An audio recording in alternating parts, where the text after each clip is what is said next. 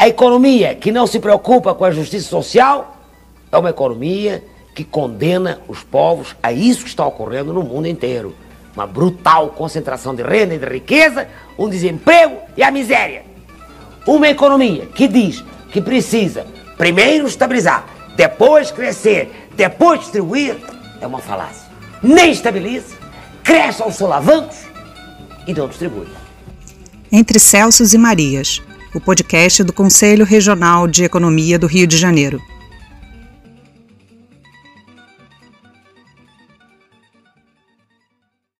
Olá, ouvintes do podcast Entre Celsos e Marias, realizado pelo Corecon RJ, o Conselho Regional de Economia do Rio de Janeiro.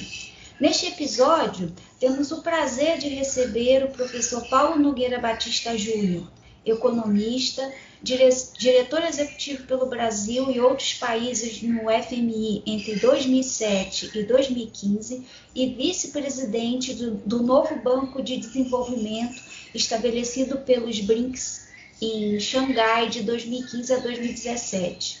Possui importantes livros sobre economia brasileira, sendo o último publicado pela editora Casa da Palavra Leia.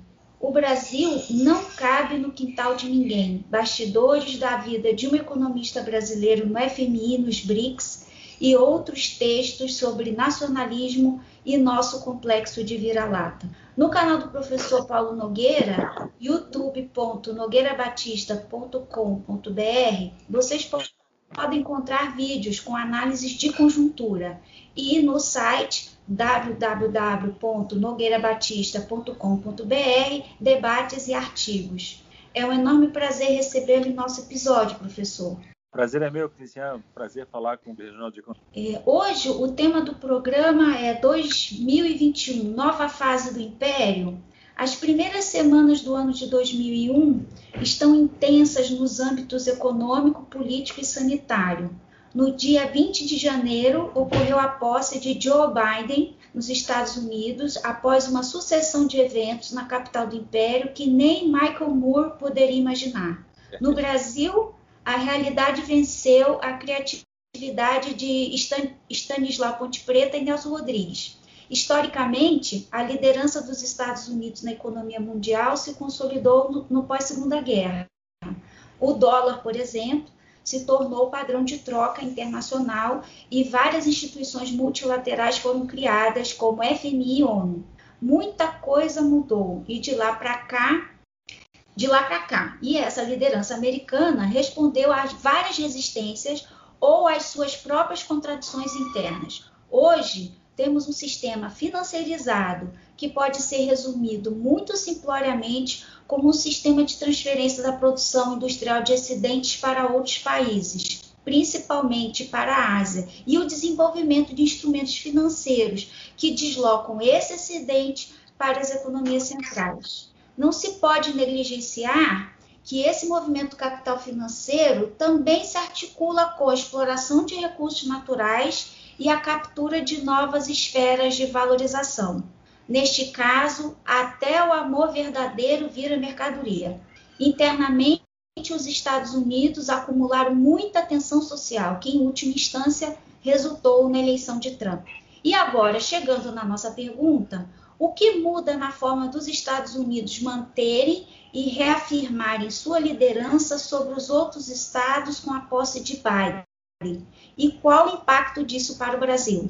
Bem, você levantou vários pontos, mas indo direto à sua pergunta, de fato, com a derrota do Trump e a vitória do Biden, os Estados Unidos, que são ainda o principal país de poderio econômico, político e militar, entram, não sei se numa nova fase, mas numa outra fase. A saída do Trump é, uma, é um momento muito importante para os Estados Unidos e para, o, para, as relações dos Estados Unidos com o resto do mundo, porque o Trump representava uma radicalização, digamos assim, de certos aspectos da postura americana. Agora, o Biden, por que eu digo que talvez não seja uma, uma fase nova inteiramente nova, que o Biden representa um retorno, provavelmente, a tendências tradicionais da política americana e da política externa americana. O Biden é mais típico do establishment político brasileiro, muito mais, do que o Trump, que é uma aberração à luz do. Chegou a até enfraquecer os Estados Unidos. Você viu? Você nota que, no final, já era claríssimo, mesmo antes da pandemia, que o establishment americano se dera conta de que o Trump atrapalhava em muitos interesses americanos. O que muda para o Brasil? Olha, muda muito, porque nós temos a infelicidade de ter na presidência brasileira um, um, político que imita Trump, e é até chamado no exterior como último Trumpista, porque é o último país do mundo de alguma significação que tem um, no poder um sujeito que, chegue, que segue uma cartilha semelhante à do Trump é o Brasil com o Bolsonaro. Então, para o Bolsonaro e, portanto, para o Brasil, a, a queda, do, a saída do Trump é uma mudança importante. O Bolsonaro fica mais isolado do que já estava bem mais, porque perde a suposta relação especial com os Estados Unidos. E o Biden deve, deve relações difíceis com, com o Bolsonaro, viu, na minha opinião. Não, não, não necessariamente vai haver uma confrontação, porque isso não interessa aos Estados Unidos nem ao Brasil, mas na, na questão ambiental, por a questão dos direitos humanos, os democratas vão seguir uma linha, suponho, muito mais com, potencialmente conflituosa com a linha do bolsonarismo brasileiro do que o Trump. Professor, Professor, no contexto da, da pandemia, está se delineando no Brasil um processo de vacinação lento, muito aquém das necessidades pra, para garantir o controle sanitário. A China e a Índia concentraram as principais plantas de produção de insumos para as vacinas contra o coronavírus. Quais são os principais problemas que o Brasil enfrenta na geopolítica internacional da vacina para 2021?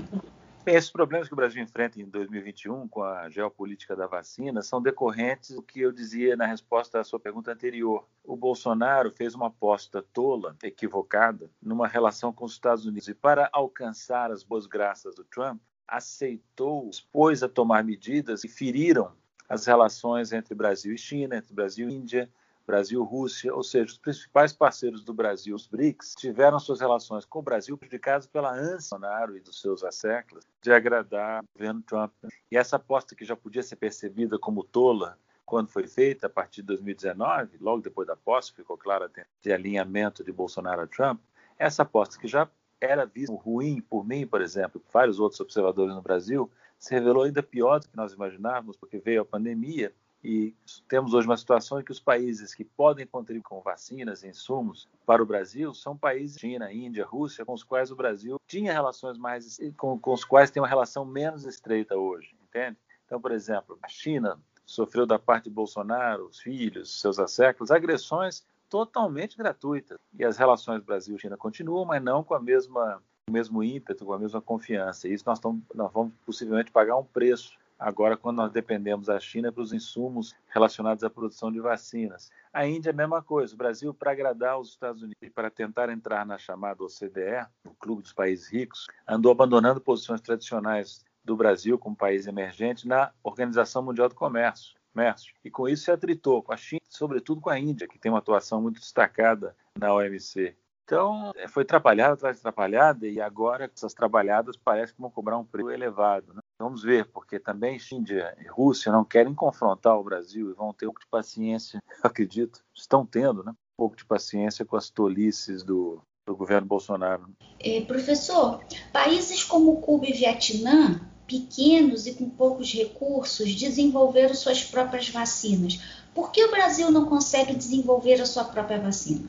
O Brasil, isso não é culpa do governo atual de que vem das décadas de 90, o Brasil apresentou uma tendência a se especializar excessivamente no campo econômico em termos de produção agropecuária. Houve uma primarização da brasileira e das exportações brasileiras. A indústria retrocedeu. Então, nós ficamos com a economia menos sofisticada e perdemos capacidade de produzir coisas básicas. Ficamos na dependência de fornecimento externo. Isso é perigoso. E, a, e o perigo dessa estratégia de primarização, de redução do papel da indústria, é se aparece nesses momentos, como 2020 2021, quando você enfrenta uma conjuntura de emergência em nível internacional que faz com que o nacionalismo dos países se exacerbe. Então, os outros países vão fornecer ao Brasil em que as suas atividades, as suas necessidades de vacina, insumos e outros materiais relacionados ao combate à pandemia estiverem atendidas. Daí que é muito importante não depender ah, de suprimentos externos, de cadeias externas para para os vitais. Os países bem-sucedidos são aqueles que, que sabem disso. Você citou dois exemplos, Cuba e Vietnã.